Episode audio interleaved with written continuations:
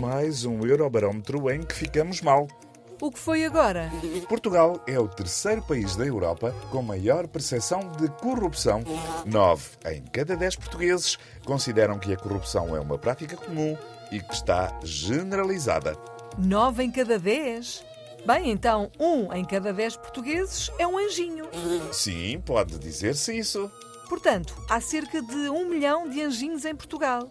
O Papa não vai ter mãos a medir quando chegar cá.